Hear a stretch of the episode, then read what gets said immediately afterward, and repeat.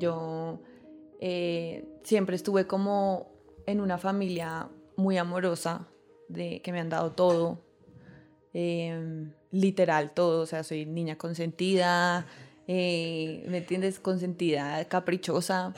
Mm, y, y como que yo siempre fui una, una niña muy, yo soy muy extrovertida, yo em, como que uno oía historias de que las cosas malas pasan, pero uno siempre cree que le pasan a otras personas, ¿no? Como que uno vive en su, sí, que uno vive como en su burbuja y todo está tan bien y...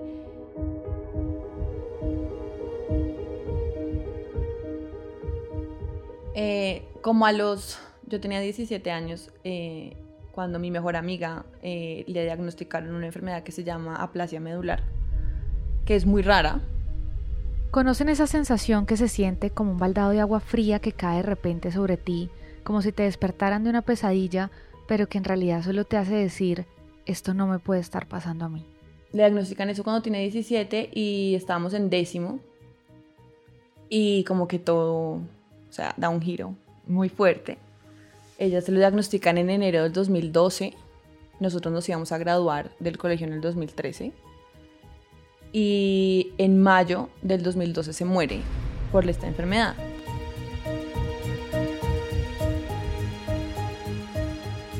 Sí, o sea, a uno no se le mueren los mejores amigos, o no, esta vaina no pasa, marica. O sea, no. Cuando ella le diagnostican esa enfermedad, yo empecé a tomar un montón. Ese baldado de agua fría le cayó a Antonia a los 17 años. Se enfrentó a la muerte demasiado temprano en la vida y tuvo pocas herramientas para darle la cara.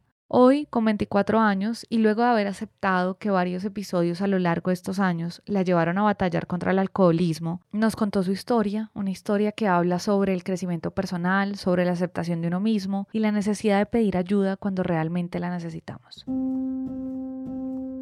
Soy Daniela y este es un nuevo episodio de Proyecto de Vida, un podcast en el que hablan las voces reales que están detrás de la penumbra de las adicciones y que por medio de sus experiencias e historias quieren ayudar a otros a salir adelante, a dejar atrás la oscuridad. Hoy quiero que nos acompañen a rescatar aquellos aprendizajes de las personas que han vivido en carne propia ese proceso de transformación, que los han llevado a rescatarse ellos mismos de la adicción y por eso mismo queremos pedirles que si conocen a alguien que necesite ayuda, no duden en comunicarse con nosotros. Así que, bienvenidos.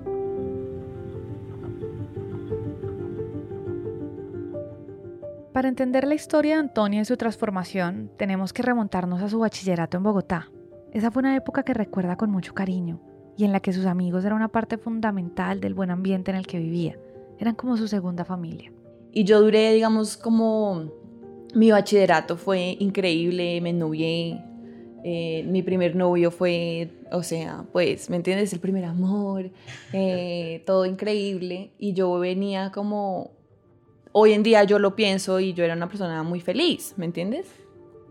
Éramos seis, éramos como un parchecito de seis niñas, eh, pero igual era un parche que, ¿sabes? Que como que se llevaba bien como con todo el mundo. Y además de todo teníamos de ese parchecito de seis, yo era muy unida con dos. En ese parche estaba también Daniela, la chica que mencionó al principio de este episodio y que unos meses entrados en el 2012 lamentablemente falleció. Pero antes de que se le escapara la vida, sus amigos, incluida Antonia, empezaron a enfrentarse a ese duelo casi de forma preventiva. Empezaron a entender muy rápido el valor del tiempo que les quedaba con ella. No es algo necesariamente malo, pero en el caso de Antonia, lidiar con todo esto empezó a traer problemas. Cuando Daniela se enferma, eh, yo como que empezamos a hacer muchos planes con los del grado, eh, nos unimos un montón, o sea, ya siendo muy unidos, igual nos unimos aún más, yo creo que como por todo este tema difícil. Em, y hacíamos un montón de planes y todo, y a mí los tragos me empezaban, o sea, me empezaron a cambiar mucho. Entonces yo tomaba los fines de semana em, en paseos, en cosas, pero siempre lo llevaba un, un paso más allá, ¿no? Entonces empecé a cachonar a mi novio, empecé a hacer un montón de cosas que yo nunca pues había hecho antes, ¿me entiendes? En el ambiente en el que estaba Antonia, que incluía claramente el colegio para esa época, tomar trago era una actividad aceptada por todos desde adolescentes. Era una forma aceptada de divertirse, de socializar con otros y de cierta forma también de enfrentarse a uno mismo, de rebelarse, de buscar algún tipo de libertad dentro de normas establecidas. Pues para mí era como normal, o sea, marica, una persona de 17 años bebe y se emborracha y es lo normal, o sea. Y eso de tomar no era un asunto solamente de sus compañeros de colegio. Los papás de Antonia, por ejemplo, también estaban tranquilos con que los jóvenes pues simplemente tomaran y se divirtieran, porque eso es lo que hacen. No hay nada malo con un par de tragos, ¿no? De hecho, la primera borrachera de Antonia fue a los 15, en su fiesta de cumpleaños en la que había trago para todos los que asistieron. Imagínense eso, todo este ambiente de aceptación hacia la cultura del licor, sumado al duelo emocional que cultivó después por la muerte de una de sus mejores amigas. Un buen cóctel para los excesos y el alcohol tomó su rol y empezó a transformarla. Por todas mis rumbas pesadas, eh, terminé metiéndome con grandes amigos míos del colegio eh, y que obviamente terminaba mal. Entonces me empecé yo a alejar de ellos porque me sentía un poco juzgada, como que sentía que la estaba cagando. Eh, y aunque ellos no me dijeran nada, o sea, yo sé que eso fue en mi cabeza y todo, y yo misma decidí alejarme y me puse de víctima como nadie me quiere. Y entonces no solo perdí a Daniela, sino perdí a mi exnovio y perdí a todo mi parche, ¿no? Entonces fue como algo que yo pensaba que era como el mundo contra mí, cuando en verdad yo sola como que me, metí en mí y fue como a la mierda todo, no me importa, yo, sí, como, como dándomelas de que nada me afectaba, ¿sí me entiendes? Cuando realmente estaba muy, pues muy mal. Sí, estaba realmente mal. Cayó en una depresión en la que se incapacitó varios meses y durante el resto del bachillerato Antonia siguió consumiendo alcohol junto con compañeros que le daban la talla a cualquier trago. Y obvio, chava el compromiso con el estudio y con sus otras responsabilidades. Entonces decidió que ese dolor que tenía era tan grande que necesitaba dejar el colegio. De todas maneras, sabía que algo malo estaba pasando con ella. Entonces decidió en grado 11 irse de Bogotá y tratar de reencontrarse en otro lugar. Y desde chiquita he tenido una sensibilidad animal muy grande. Entonces, con todo este rollo después de 11 tal, yo dije, no, marica, me tengo que ir a algún lado, ¿sabes? Como a, volverme a encontrar. Entonces, obviamente, al otro lado del mundo. Me fui a Sudáfrica, hice un voluntariado con animales en extinción y me, me llevé una cámara y dije, esto es lo que quiero ser, yo quiero ser fotógrafa. Yo tomé mucho en Sudáfrica la primera vez me metí con un man que no me tenía que meter. O sea, nadie se puede meter con los monitores. María se metió con el monitor borracha, obviamente. O sea, ¿sabes? Era ese tipo de cosas que hacía yo. ¿Entiendes? Y entre más me lo prohibían, más lo hacía. Sudáfrica fue un sueño del cual no quería despertar. Allá descubrió la pasión por la fotografía, conoció a personas increíbles de otros países que alimentaron mucho sus ganas de hacer proyectos y de trabajar por la conservación animal. En fin, fue tan linda esa experiencia que un tiempo después de volver a Bogotá y empezar a prepararse para ser fotógrafa, decidió irse de nuevo a Sudáfrica. Era como si esas tierras la llamaran a gritos y la invitaran a recuperar algo que había dentro de ella misma. Y me volví a ir a Sudáfrica. Me fui tres meses, pero esta vez me fui a Cape Town hacer un voluntariado con tiburones blancos. Ya tenía 21. Eh, y llegué yo a Sudáfrica y, y conocí gente que hoy en día que tiene esa misma pasión que tú por los animales, por la conservación, por un montón de cosas. Entonces uno encuentra como su gente, ¿no? Y uno va encontrando como su tribu alrededor del mundo y acá y en donde sea, ¿no? Parecía que ya podía encontrar un espacio para crecer como persona y como profesional, pero pues la verdad, no todo sale siempre como uno espera. A pesar de que se encontró con los mismos obstáculos del primer viaje, esta segunda vez fue diferente. Realmente empezaron a impactar sus planes y las expectativas que tenía sobre lo que quería hacer en Sudáfrica y pues lo que quería hacer con su futuro. Pero pues obviamente estaba yo en una burbuja de, ¿me entiendes? Yo vivía al lado del mar, en un pueblito pesquero donde había 200 personas máximo, abajo de Cape Town. Tenía mis amigas, nos emborrachábamos día y noche porque allá no era fin de semana, sino era todo el hijo de puta día llegábamos a tomar pola, porque además en Sudáfrica se toma mucha cerveza y se hace muchos asados como en las noches, como tú siempre tomas pola y yo siempre tomaba pola y terminaba con un tequila. Allá me allá tomé muchísimo. El trago estaba ahí, presente, todo el tiempo, y empeoraba escenarios que ya eran lo suficientemente oscuros. Tuve rollos con el man con el que estaba por borracha. Le llegaba a las 2 de la mañana a tocarle la puerta. No abre, o sea, baila. Y entonces obviamente me empecé a perder en él. O sea, yo había ido para una cosa, para los animales, para la fotografía, y a veces ni salía al mar por quedarme con el man, ¿me entiendes? Entonces me empecé otra vez a perder en él, era lo que siempre me pasaba. Entonces obviamente era una constante lucha interna de hacer lo que me apasiona, lo que quiero hacer, a quedarme con el man que me gusta, ¿no? Entonces, qué mierda, ¿no? Porque es como, marica, o sea, se te fiel a ti, o sea, ¿para qué putas viniste al otro lado del mundo a tener novio? Obvio no. Cumplió 22 años en un pueblo cerca de Cape Town y lo que pudo haber sido una anécdota memorable y placentera, de esas que nos dejan las mejores sensaciones de juventud, terminó siendo un escenario en el que Antonia se expuso demasiado a peligros de los que no era consciente, pues porque involucraba trago en la mayoría de sus actividades. El día de mi cumpleaños empecé a tomar como desde las 2 de la tarde. Me compré una botella de tequila y andaba por el campamento de voluntarios con mi botella de tequila y le ofrecía a la gente, y era como, weón, pues empecemos como a las 6, ¿no? Y yo, pues, como así es mi cumpleaños? Entonces yo ahí, obviamente a las 6 de la tarde, yo ya estaba bastante prenda. Eh, llegamos a un, a un sitio que se llama Tapas y ahí tenían un, un juego que se llama el 10 Shot Challenge. Entonces eran 10 shots en el menor tiempo posible. Obviamente lo hice. Además no eran shots como guaro, era como tequila y Red Bull, tequila y ron, Jaggermeister y vodka, o sea, eran como unas mezclas muy heavy. Me los tomé, así, ta, ta, ta, lo hice en 16 segundos, fui la más rápida. Eso ya tenía que haber dicho algo, pero no. La gente ya se iba a ir, como bueno, ya nosotros siempre nos llevaban a la casa a la una de la mañana a seguirla si queríamos en la casa de los voluntarios, pero pues obviamente ellos tenían un programa donde tenían que cuidarnos y, y pues yo no quise ir y me agarré con todo el mundo y me, quedé, me quería quedar en el bar, bebiendo en el bar. Eh, y terminé caminando del bar a la casa de voluntarios sola, como a las tres y media de la mañana. Sola. ¿Me entiendes? En un país que no conozco, en un pueblo, ¿me entiendes? En Sudáfrica, no estamos hablando de Noruega. O sea, Sudáfrica es peligroso, tiene, ¿me entiendes? Es como Bogotá. Y además una china de afuera. Yo iba siempre en faldita porque más hace calor. O sea, me expuse un montón y me excedí un montón y, y no dejé de beber. O sea, llegué al día siguiente y, y seguí tomando, ¿me entiendes? Como al día siguiente fue como, ay, sí, no, la cagué, pero no, ya no va a volver a pasar. Casi me ahogo en el mar. Porque me tiré al mar a nadar con los tiburones hincha. O sea, todo mal. Interpretaba aquellas experiencias constantemente como episodios pasajeros que se podían superar con una pequeña dosis de voluntad y de facilidad, como si cada nuevo día fuera una experiencia nueva, como si los errores de la noche pasada no se acumularan. Y así volvió a Bogotá, decidida a estudiar biología luego de su contacto con el mundo animal en Sudáfrica. Pero cuando empezó a cursar materias, pues se dio cuenta de que no era lo suyo, entonces no tuvo más remedio que abandonar la carrera en el primer semestre.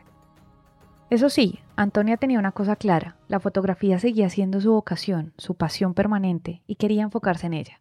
Pero luego de haber pasado por tantas etapas en las que ella pensaba que habían sido un fracaso total, como su última visita a Sudáfrica, decidió que quería empezar a invertir su tiempo en algo concreto y productivo, trabajar. Y lo hizo, al principio con una muy buena oportunidad de aprendizaje y de pasión que le llegó casi que en una bandeja de plata, una productora de cine. Yo siempre he sido muy como de todo se puede aprender, ¿sabes? Como no hay que ponerle tanto pero a la vaina. Eh, y me arriesgué y me empezó a ir súper bien. Eh, obviamente fue una, una clase eh, constante en mi vida, como de aprendizaje. Exigen un montón que me encantaba, ¿me entiendes? Porque estaba constantemente metida en el rollo, todo el tiempo me pedían más, mejorías, más cosas, me sentía útil, eh, estaba realmente aprendiendo y me estaba apasionando un montón. Pero digamos que este año, que fue el 2018, eh, empecé a beber muchísimo más de lo normal. Era una constante, independientemente de la gente o el lugar, el alcohol siempre estaba ahí, con ella, siempre persiguiéndola. Además buscaba mucha contención en relaciones de pareja con las que emocionalmente parecía comprometerse mucho, de las cuales esperaba amor y aceptación incluso en personas que claramente no le iban a dar lo que ella buscaba. Empecé como a hacer cosas muy paila y, eh, y me empecé a meter con gente de la oficina, del trabajo. Entonces era un video porque entonces lo que pasaba por la noche con tragos se quedaba ahí, ¿no? Porque uno tenía que llegar al trabajo y hacer como si nada, obviamente, pero pues yo internamente me ha afectado un montón porque, ¿me entiendes? Me gustaba X man, Y man y, y entonces era mi jefe o, pues yo le respondía a él, o sea, no mi jefe con tal, pero sí, yo le respondía a él y, y pues ya me había visto en bola, ¿me entiendes? Entonces era como, como que fuerte, marica, ¿sí me entiendes? Entonces sí me regaña porque hice algo mal en el trabajo, entonces yo lo tomaba personal.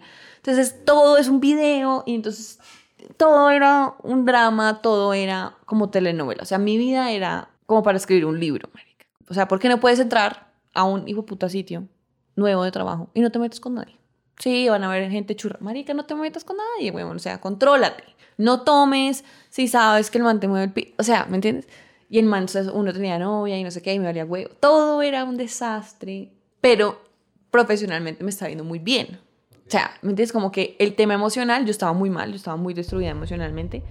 Y empecé, digamos, mi mamá no volvió a dormir tranquila, o sea, ya, porque no sabía dónde, más, ella siempre me llegaba, o sea, me veía llegar el sábado vuelta a mierda, o sea, llorando, ¿sabes? Queriéndome cero, como, ¿por qué vuelves a hacer eso? No sé, como meterme con el man que tiene novia, sí, o con el hijo de puta que me dice, no, es que me enamoré de alguien más, pero tú y yo estamos saliendo, entonces, ¿por qué putas vuelves a aceptar salir con él? O sea, ponte un hijo de puta límite, ¿me entiendes? Y yo no podía, o sea, yo sentía que yo era incapaz de hacer lo que de verdad quería hacer. Era como una constante dualidad entre lo que quiero hacer cuando estoy borracha y lo que realmente yo quiero hacer como mujer y, y como, y como quiero ser, ¿sabes?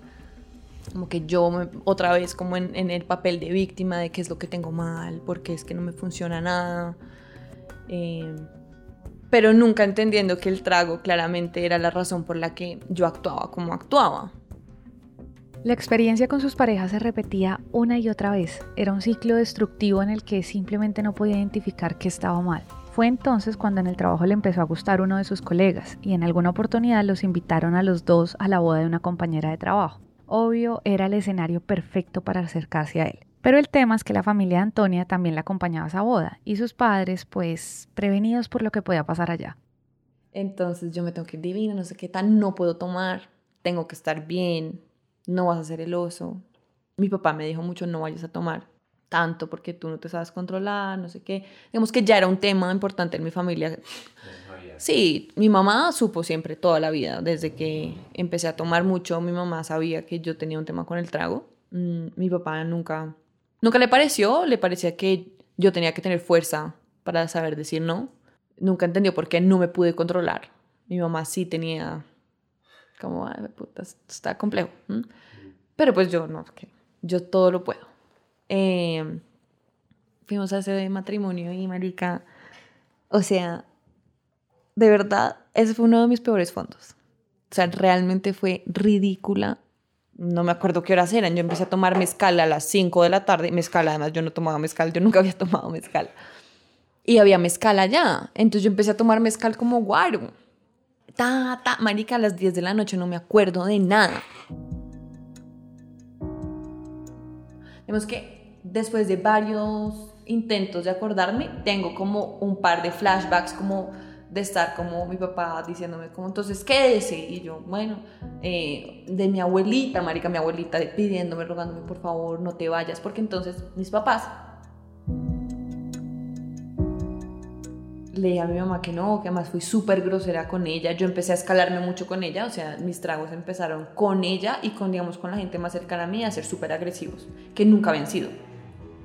Me empecé a volver súper agresiva, súper grosera, eh, me valía huevo. Era como lo que yo quería cuando yo lo quería.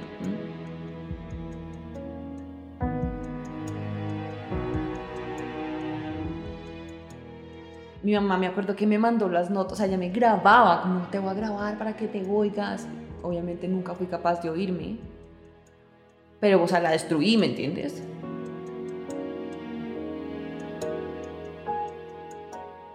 Me acuerdo de haberme despertado como a las, o sea, como me acuerdo de otra vez 5 de la mañana, estando con aguardiente en la plaza, descalza, eh, tenía un vestido y me acuerdo de haberme visto las piernas y tenerlas todas moradas, o sea, como si alguien de verdad me hubiera cascado, pero era por todas las caídas que había tenido y no me acordaba. Realmente, o sea, físicamente muy destruida, eh, adolorida, no tenía mi celular. Eh, y paila, o sea, llamé a mi casa como a las 8 de la mañana, 9 de la mañana. Eh, y, y me dijeron como nosotros ya nos fuimos.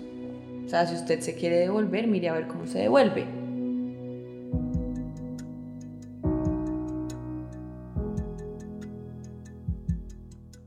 Me acuerdo de sentirme, pues, marica, imagínate, ¿no? Como vuelta a mierda. Eh, no supe bien cómo o sea, yo seguía un poco tomada, yo pues desayuné ahí con esta gente, además me sentía súper mal con los de la oficina, los de la oficina también como medio rayados conmigo, como huevón, qué show, o sea, ¿me entiende? Como sus papás, como que uno rea, o sea, de verdad, bájele cinco, ¿no? Y yo como, ah, claro, es mi culpa, entonces otra vez como fue puta, ¿sabes? Como nada me sale bien.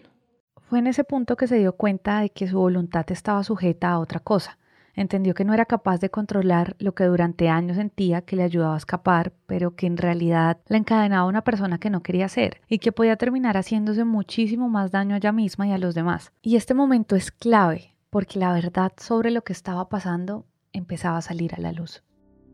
Pero pues de verdad, me, o sea, meterme a bañar y como mirarme al espejo y como o estar tan vuelta a mierda, pues era muy duro, ¿no? Porque además era como porque, o sea, yo había dicho que no quería tomar, tanto, o sea, en mi cabeza yo lo había dicho. ¿En qué momento me tomé ese shot que me volvió mierda? No tengo ni idea. Esta es solo la primera parte de la historia, pero pueden ir ya a escuchar la segunda parte de la historia de Antonia y cómo pasó de la sombra de la adicción a una nueva vida.